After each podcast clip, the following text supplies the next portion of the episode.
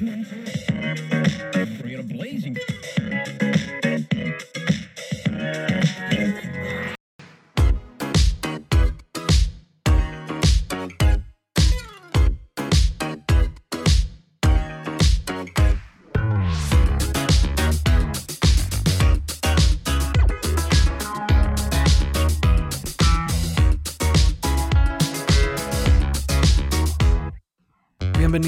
nueva temporada del podcast de Hipertextual. Finalmente estamos de vuelta. Yo soy Eduardo Arcos y en este primer episodio vamos a hablar con Ángela Bernardo acerca de cómo destapó el caso Nadia y todo lo que vivió en las semanas posteriores.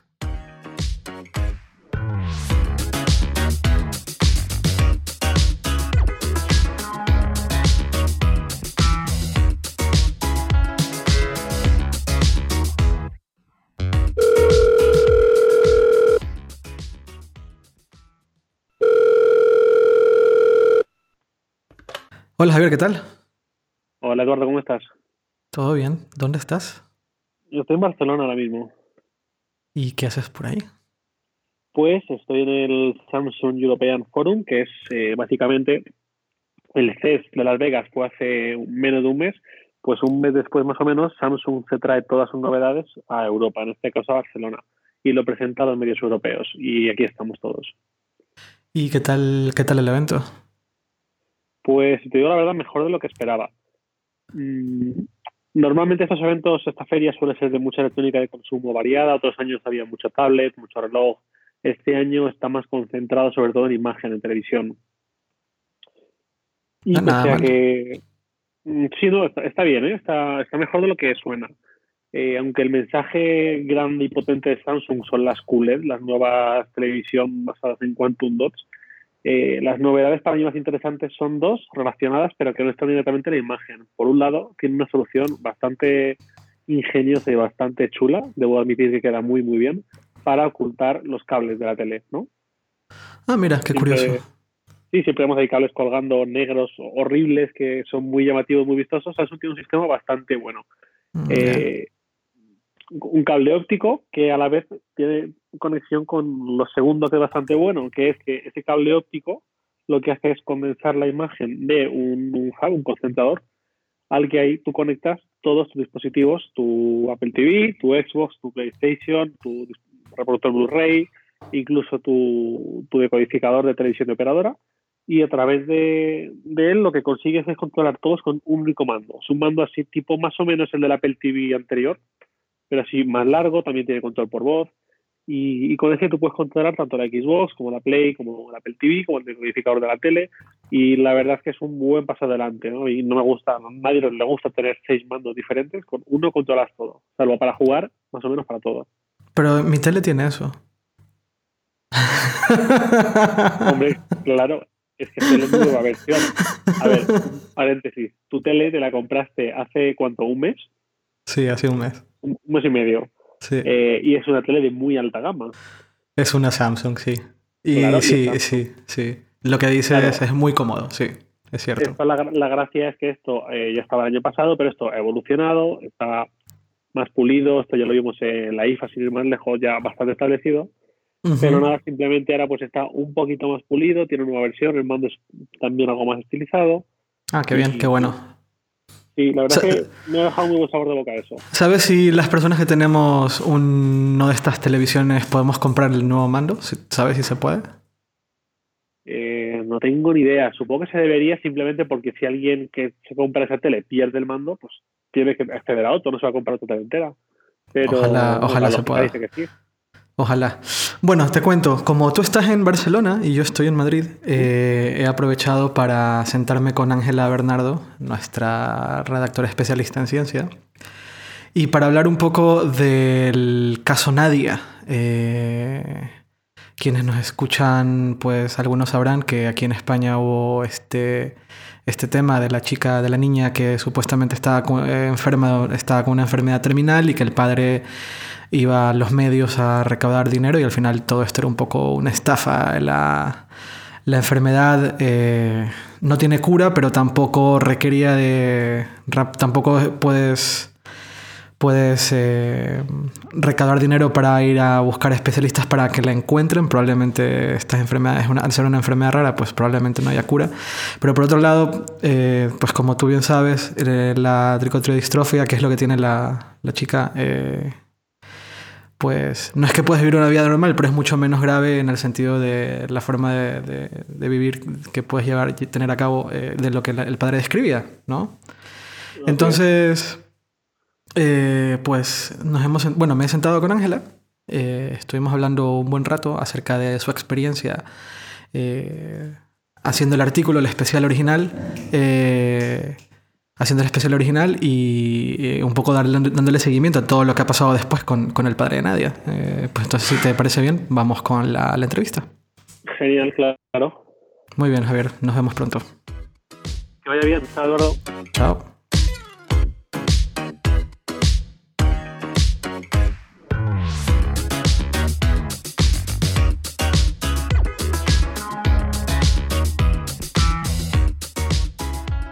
Estoy aquí con Ángela Bernardo. Ángela, hola.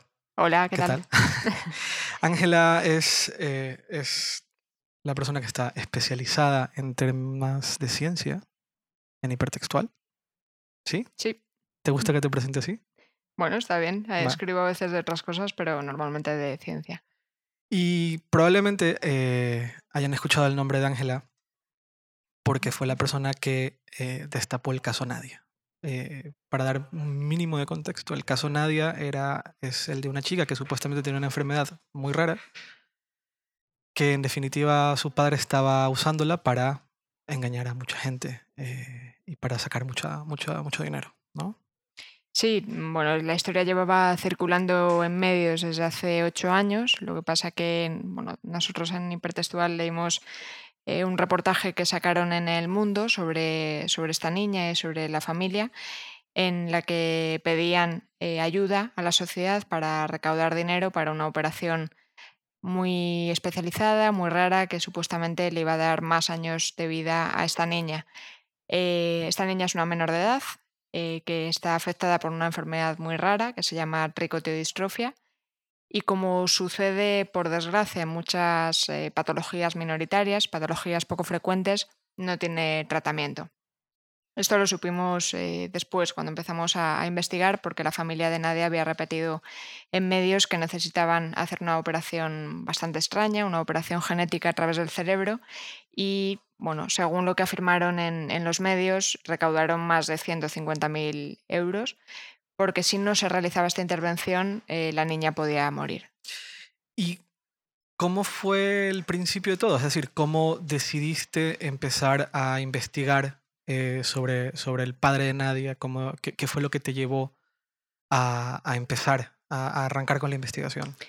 Bueno, cuando leí el reportaje del mundo, la verdad es que había varias afirmaciones que no me cuadraban. Quizás la, la más llamativa fue la supuesta visita de, del padre de Nadia con la niña a Afganistán. Supuestamente buscaban a, un científico allí en una cueva. Y la verdad es que llamaba mucho la atención que un padre con una niña enferma, eh, supuestamente mm, que estaba tan grave, ¿no? pudiera ir a, un país en guerra, bajo las bombas y además como lo contaba. Pero había otras afirmaciones dentro de la historia que no, que no cuadraban. ¿no? Una de ellas era precisamente el tratamiento, una operación genética a través del cerebro que supuestamente se realizaba en Estados Unidos, en un hospital de Houston. Y bueno, la verdad es que en Hipertextual hemos tratado eh, avances relacionados con la terapia génica y demás, y nunca habíamos oído hablar nada de una operación genética que se hiciera sacando los genes a través de tres agujeros en la nuca y, demás, como contaban. ¿no? Entonces, bueno, pues lo primero que, que hice fue básicamente ver de qué enfermedad se trataba, porque como pasan muchas enfermedades raras, no conocía cuál era, no sabía de la tricotiodistrofia, como supongo que le pasará a muchos lectores, ¿no? Y, traté de averiguar si efectivamente existía un tratamiento, si existía el médico Edward Brown, el famoso Edward Brown de Houston, que, trataba a la niña y si estaba relacionado con la NASA y con los premios Nobel. La primera idea es que había algo raro. Empezamos a, mirarlo el, el, lunes de esa semana y el reportaje se había publicado el fin de semana. También Josu Mezo, en su blog Mala Prensa, eh, expresó sus dudas y demás acerca de las afirmaciones que se hacían en, el reportaje del mundo. Y bueno, pues el lunes empezamos a investigar, yo empecé a llamar eh, a especialistas en esta enfermedad, a los hospitales de Houston, a la NASA, a los científicos galardonados con el Nobel. Y bueno, pues la primera sensación era que quizás, como ha pasado tantas veces por desgracia, a la familia les habían engañado. ¿No? Em, es decir, ¿tú creías que habían una serie de médicos o de personas que habían engañado a la familia para que ellos se sientan desesperados al punto de recaudar dinero? Sí, inicialmente la sensación, y es que ha pasado muchas veces que en casos mm, de este tipo de enfermedades incurables, pues a veces es normal, ¿no? Que recurras a cualquier cosa, cualquier tratamiento, a cualquier curandero por intentar hacerlo imposible, ¿no? Y más cuando es una niña pequeña y demás. Pero después cuando mm, empecé a ver que, Edward Brown no existía, que los premios Nobel no tenían nada que ver con él, que la enfermedad rara no tenía tratamiento, em, después de tantas llamadas y tantos correos electrónicos, la verdad es que la sorpresa fue muy desagradable porque antes de publicar el reportaje también eh, hablé con el, con el padre de Nadia y intenté saber su versión, ¿no? De por qué me estaban diciendo que la enfermedad rara no tenía un tratamiento, que los científicos galardonados con el Nobel no conocían a ningún Edward Brown, que en la NASA tampoco le conocían, que no se podía medir el, grado de, bueno, el porcentaje de células envejecidas de la niña y demás, como él afirmaba. Y bueno, cuál fue la sorpresa cuando él mantenía todas las afirmaciones e incluso al final de, de esa llamada, que hicimos justo el miércoles, nos dijo que si, que llamábamos para decir que mentía, que lo único que hacía era luchar por la niña y demás.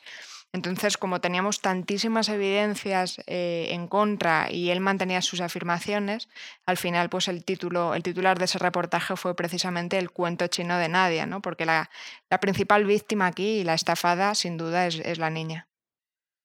Vale, entonces la, publicamos la, la, investigación. Eh, determinamos, bueno, determinaste sobre todo tú, eh, que al final no se trataba de una familia siendo víctima de un engaño de un tercero, sino que era la misma familia que estaba engañando básicamente todo el mundo y que había engañado sobre todo a medios, ¿no? Sí, exacto. Lo que la conclusión de ese primer reportaje era que la historia construida alrededor de la niña estaba plagada de falsedades o exageraciones. Había cosas que no pudimos confirmar ni desmentir. Una de ellas fue, por ejemplo, la supuesta llamada del padre de Nadia Al Gore, al vicepresidente de Estados Unidos, o la visita a Afganistán. Nosotros no teníamos datos para decir eh, esto es mentira. ¿no? Posteriormente, otros medios publicaron que, nunca habían salido ni siquiera de Europa. Y luego en, el país también Manuel Anse Sevillano, que hicieron una investigación paralela que publicaron ese viernes, eh, también desmontaban otra de las afirmaciones, que era que el padre tenía un cáncer y también estaba en, en estado terminal y que había renunciado a curarse y, demás, ¿no? Entonces al final, sí. Para dar contexto sobre el tema del cáncer del padre, él había estado apareciendo en medios eh, comentando que no tenía, que no quería tratarse del supuesto cáncer que tenía para dedicar la totalidad de su, de su esfuerzo y de su tiempo a encontrar la cura para su hija, ¿correcto? Exacto, era una historia dramática, ¿no? No solo por la niña, no solo porque la enfermedad de la niña no tiene cura, eh, bueno, o supuestamente tiene una cura, según ellos, muy especializada y muy cara, eh, sino que también añadía más dramatismo con, con el cáncer que, que, no se, que no se trataba, ¿no? Y él decía que lo había dejado todo por curar a su niña. Además, de hecho, si eh, si mirabas la, página de Facebook de la asociación que crearon en, Baleares y la página de él, se veían fotos donde él parecía que se había rapado el pelo y él decía que es que bueno, lo habían estado tratando en la clínica Tecnon y demás y bueno, al final pues parece que todo eso también es mentira. Vale. Entonces, publicamos la, publicamos la, la, investigación. Eso fue un miércoles, ¿verdad? Eso fue el miércoles por la tarde, sí. Dos días más tarde publica el, país. Sí, nosotros el viernes por la mañana publicamos otro reportaje eh, porque contactamos con los hospitales de, Houston y contactamos también con, con, expertos de la Universidad de León, porque ellos en un reportaje que, habían, que había sacado el diario, el diario Segre de Lleida eh, decían que a la niña le habían determinado el número de, de células envejecidas y que estaba en un 35% aproximadamente y que si pasaba ese porcentaje a un 45-46 la niña se iba a morir, ¿no? lo cual también añadía más dramatismo. Entonces, bueno, da la casualidad de que yo estudié en León y contacté con investigadores de allí y me dijeron que era imposible ¿no? determinar el número de células envejecidas del organismo. Anteriormente, cuando publicamos el reportaje el miércoles, nos habían dicho los expertos en esta enfermedad rara que, aunque sí puede producir cierto envejecimiento, es imposible que conduzca a la muerte a los 11 años, como afirmaban. Vale, entonces, eh, descubrimos que los padres estaban engañando a medio mundo por medio de programas de televisión donde pedían dinero. Eh, descubriste después que ningún hospital en Houston trataba este tipo de enfermedades o este tipo de tratamientos que ellos supuestamente estaban recaudando dinero para ir a hacer allá, ¿verdad? Ningún hospital conocía el caso de Nadia y ningún hospital eh, realizaba esta operación genética a través del cerebro pero es que este tratamiento no existe. No existe, claro. Exacto. Luego el país publica su, su, su, investigación, un poco siguen el dinero, siento, ¿no? Siento un poco más que van por el lado de... Sí, eh, ellos también hablaron de, de, la bueno, de las donaciones que habían recaudado y eran unos 150.000 euros, ¿no? Que al final era mucho más, ¿no? Sí, sí, sí, porque claro, cuando se destapa todo esto, eh, los Mossos de Escuadra ese fin de semana abren una investigación. Eh, posteriormente se ve, cuando ya mm, todo, todo, este tema pasa a disposición judicial, eh, que ellos han recaudado en estos últimos años cerca de un millón de euros. ¿no? Una cantidad, la verdad, que abrumadora. Una brutalidad.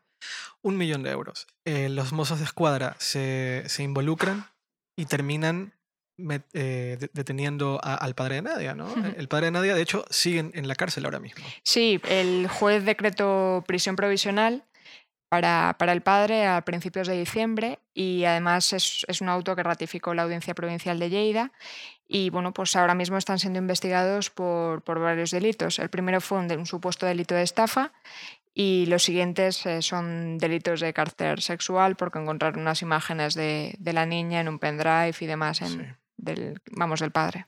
Que empieza a adquirir un montón de, empieza a adquirir un montón de, de, de particularidades y peculiaridades que siento yo que nadie aquí se imaginaba que iba a ocurrir cuando se empezó la investigación. No, no, yo creo que nadie, vamos, ninguno de los que dudamos eh, con el reportaje del mundo pensábamos que iba que iba a sacar, vamos, que iba a salir algo así, ¿no? Ya es tremendo pensar que, que alrededor de una niña que padece una, enfermedad rara se puede construir un relato de mentiras y exageraciones para sacar dinero. Eh, ¿Cómo vas a pensar que, que, puede haber algo más, no? Eh, también es importante decir que yo creo que los medios tenemos una labor y una tarea importante que hacer a la hora de contrastar la información, pero sin caer tampoco en el, en el amarillismo ni en los juicios paralelos, ¿no? Ahora mismo eh, bueno, pues hay una investigación judicial abierta y tiene que ser un juez el que determine si hay un delito de estafa o si hay otros delitos de carácter sexual, no los medios de comunicación. ¿Y tú sientes que hay medios de comunicación que de alguna forma están empezando a hacer ese tipo de, juicios? ¿O que se pasan de la raya en cierto tipo de argumentos a la hora de tratar el tema? Creo que, mm, eh, por ejemplo, con el tema de las, de las fotos, em, sinceramente creo que los medios o algunos medios han en mi opinión, han cometido un error, ¿no?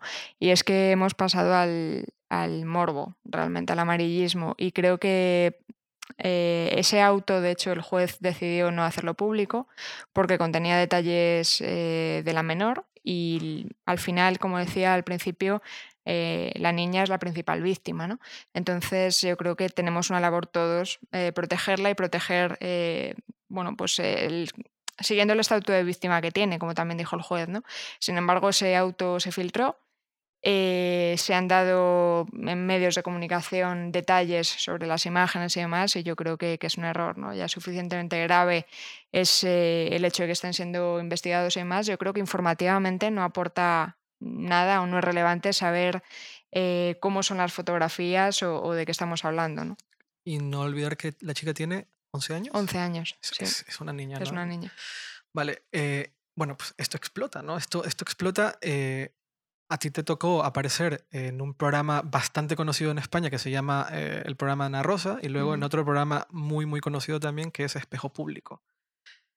Pero en algún punto decidiste que hasta aquí llegamos. no, no, hacía falta seguir apareciendo y me gustaría que contaras un, poquito, un poco por qué. Eso es algo que, de hecho, a mí me han mencionado más de una vez como algo que demuestra un valor muy positivo de tu lado. Es decir, tú has decidido destapar el caso, has, has decidido eh, a investigarlo, pero has decidido al mismo tiempo no jugar el juego de ciertos programas de televisión, tal vez. Y eso es algo muy interesante. Eh, y me gustaría que, cuentes un poquito el razonamiento detrás de saber hasta qué punto querías involucrarte en, en, en la en hablar del caso eh, de, manera, de manera pública. A ver, yo por un lado mm, escribo sobre todo de ciencia, entonces lo que podía aportar, eh, tanto en hipertextual como igual participando en, estos programas y demás, era la investigación que habíamos hecho, cómo la habíamos hecho y aportar información a nivel más científico, ¿no? más técnico, eh, en qué consiste la enfermedad, por qué no tiene tratamiento y demás. Yo creo que eh, colaborar en estos programas, como hicimos al principio, y contar cómo habíamos hecho la investigación y de qué enfermedad se trata y demás, pues es, positivo.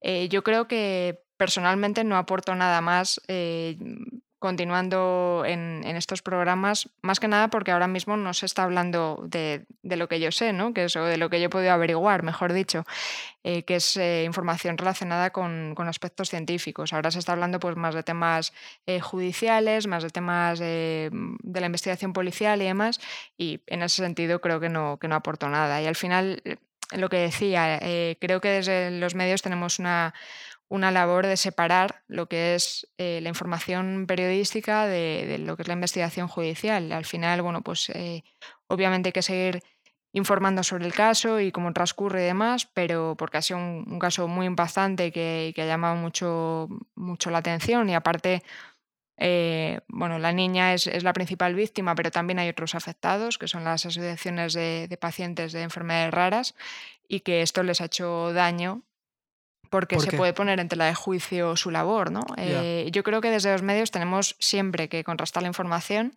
em, pero sí que es verdad que algunas asociaciones dijeron que bueno, en diciembre eh, recaudaron menos dinero y demás, y el tema de las enfermedades raras eh, ha costado mucho sensibilizar sobre ellas.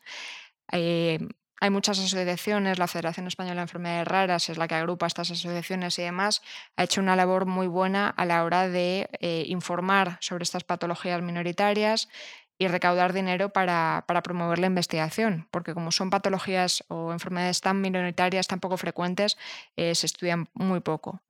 Entonces, casos como estos que siembran la sospecha en el resto de asociaciones, yo creo que hacen mucho daño. Si una persona que está escuchando el podcast decide, escucha, dice, mira, vale, la de las enfermedades raras eh, es algo que me encantaría de alguna forma apoyar. Pero al mismo tiempo piensan, no me gustaría ser una víctima de una persona que finalmente termina engañando, inventándose una, enfermedad rara y demás. Eh, ¿Cuál crees que deberían de ser los pasos o dónde crees que debería de acercarse para ya sea aportar económicamente o ayudar de alguna forma? ¿A dónde debería de ir? Bueno, como decía, la Federación Española de Enfermedades Raras, FEDER, hace una labor eh, magnífica de, de concienciación acerca de enfermedades raras, de recaudar dinero también para investigación y demás. Yo creo que el, el escándalo o el caso Nadia no debería eh, limitar esa solidaridad. Y además un punto positivo que tiene es eh, que es muy loable toda la oleada de solidaridad que, suscitó, ¿no? que al final recaudaron mucho dinero porque la gente se, se solidarizó con, con, la niña y con la situación de la familia, aunque luego se, se viera que había otras, otros problemas detrás. ¿no? Eh, yo creo que hay que apoyar este tipo de asociaciones, este tipo de movimientos, pero siempre teniendo en cuenta que si quieren recaudar dinero para investigación, normalmente tienen un grupo científico detrás diciendo, sí, este dinero que se va a recaudar va a ir para estas líneas o para este centro, etc. ¿no? Un, ejemplo que también contamos en hipertextual, por ejemplo, es el del albinismo, que es una enfermedad eh, rara también. Em, bueno, pues hay líneas de investigación y grupos científicos que trabajan en esta patología y hay asociaciones que reúnen a estos pacientes y que tienen grupos de científicos asociados, ¿no? Con lo cual, eh, siempre que veamos este tipo de asociaciones y que van eh, de la mano con científicos, yo creo que son, son de fiar. Fuera de España, ¿sabes si hay alguna manera similar? ¿Crees que hay? Eh, no, no, la pregunta es, ¿hay asociaciones en países como México, como Argentina, similares? Sí, sí, sí, hay federaciones también de, enfermedades raras y demás, en, México, por ejemplo, también, y bueno, hacen tanto campañas de concienciación todo el año como a finales de febrero, que es el Día Mundial de las Enfermedades Raras, hacen una labor mucho más intensa, digamos, ¿no? Por ejemplo, FEDER hace en, en marzo una, una carrera aquí en Madrid para sensibilizar sobre el tema y bueno, yo creo que hacen una labor muy, muy importante. Y de hecho, una cosa que me llamó mucho la atención al principio de la conversación con el padre de Nadia es que le pregunté si conocía a FEDER o si, estaba, si estaban asociados a FEDER y demás. Y, me dijo que no. Y, no porque no compartían la visión que, tiene FEDER. ¿no? Ahora, bueno, pues se entiende un poco por qué no compartían obviamente, sí. la filosofía. De acuerdo. Entonces, a intentar no, no ser.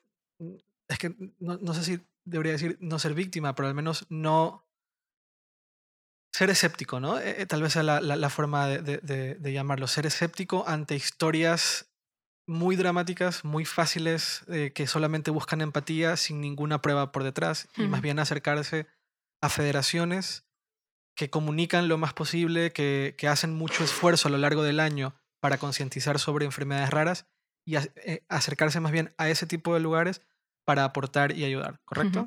Sí, y además pensar que mm, por suerte en España tenemos un sistema de investigación importante, eh, también existe un sistema de sanidad pública muy importante y que cuando cuenten este tipo de remedios casi mágicos, ¿no? de tratamientos en Houston, tratamientos en no sé dónde, muchas veces si existe un tratamiento realmente eh, lo más probable es que se ofrezca en España, que se ofrezca aquí, que además lo ofrezca la sanidad pública.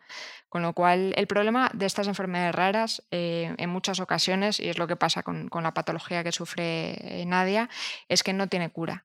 Entonces, cuando no tiene cura, obviamente no la va a ofrecer ni la sanidad pública aquí ni ningún hospital en Houston. Pero si existe un tratamiento, lo más probable es que se pueda ofrecer aquí.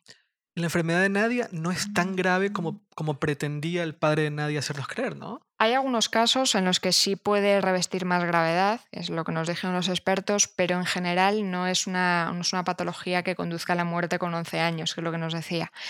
Em, él decía que, que Nadia era una niña de 11 años encerrada en un cuerpo de 80, fue uno de los titulares que, que bueno, ha repetido en los medios de comunicación durante 8 años.